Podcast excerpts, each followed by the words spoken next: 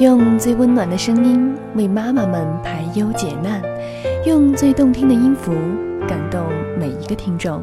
各位朋友，大家好，欢迎聆听妈妈 FM，更懂生活，更懂爱。我是主播樱桃。今天要给大家分享的文章名字叫做《孩子的能力和安全感的关系》。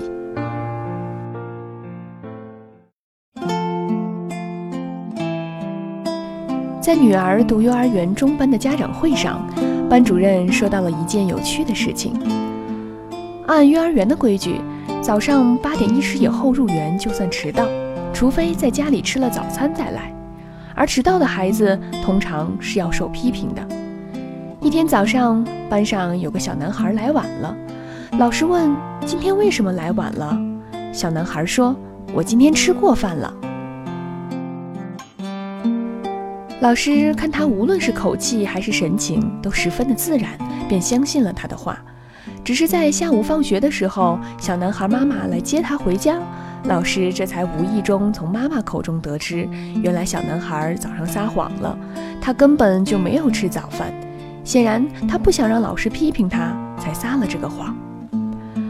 班主任谈起此事时，并无责备之意。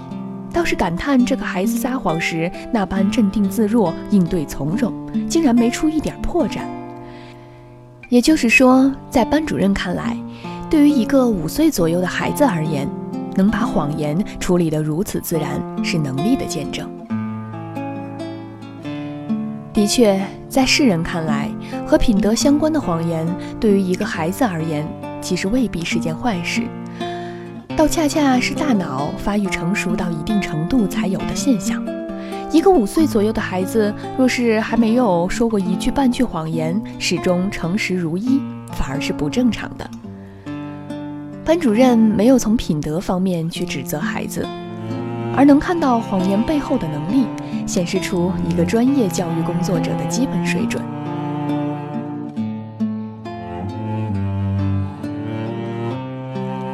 可是听了这件事后，我却不禁一次的想，到底是什么在驱使一个孩子抵挡住食物的诱惑，宁愿忍饥挨饿一个上午，也不肯让老师批评他迟到呢？对于一个尚在幼儿园的孩子来讲，这种自控能力实在是惊人。没错，自控和机敏应对都算是能力。但我们除了看到光鲜的能力，同时是不是也应该看到更多的一些东西？迟到要受批评是一个外在的标准。小男孩为了满足一个外在的标准，努力压制自己本能的需求。这么过早的压制自己，而刻意去满足一个外在的标准，是不是有点不正常呢？我猜想，小男孩的家人，尤其是父母。总是不断的在给孩子发出这样的信息：你一定要成功，一定要优秀，一定要是个好孩子，一定不能落后，一定要做个人上人。他们刻意培养孩子的能力，大凡涉及能力，他们一向严厉，表现出众就表扬你真棒，你真能干，你是最好的。表现的不好呢，即便不肯当面批评，但难掩失望之情。当他们表扬自己的孩子在某方面出众的时候，却极少过问：“你真的喜欢这样做吗？你开心吗？”他们的逻辑多半是：“你优秀了，你自然就会快乐。即使你现在吃苦不够快乐，但当你收获的那天到来时，你一定会快乐。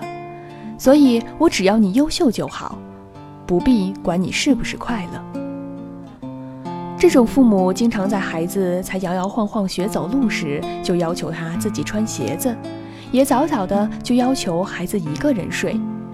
要是孩子说夜太暗了，感到害怕，不想一个人睡，他们就会责备孩子胆小，并认为以后习惯了就不会害怕了，所以更是坚持让他们自己睡。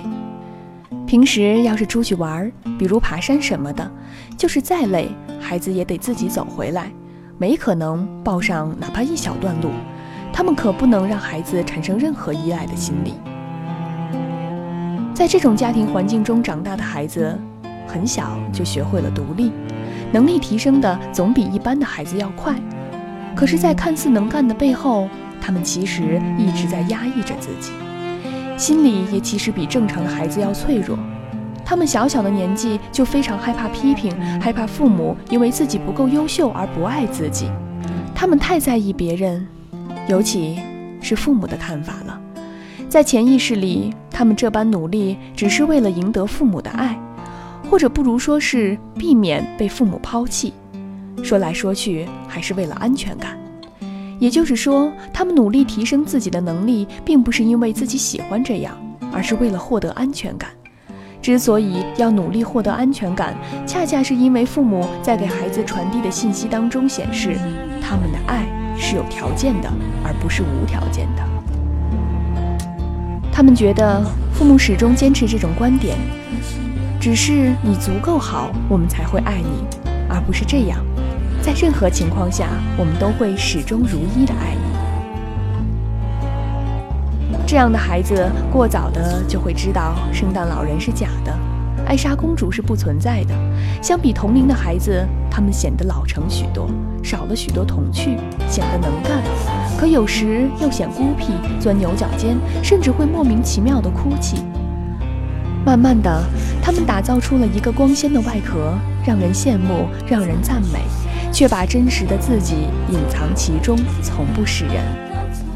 当他们长大时，可能在事业上会非常成功，但因持久的压抑以及内心始终缺少安全感，幸福指数并不高。所以，不要看到孩子的能力提高就以为是好事。那种以获得安全感为主要目的的能力提升，家长应该去反思。只有在安全感得到保证的基础上，自然散发出来的能力才符合人类的天性。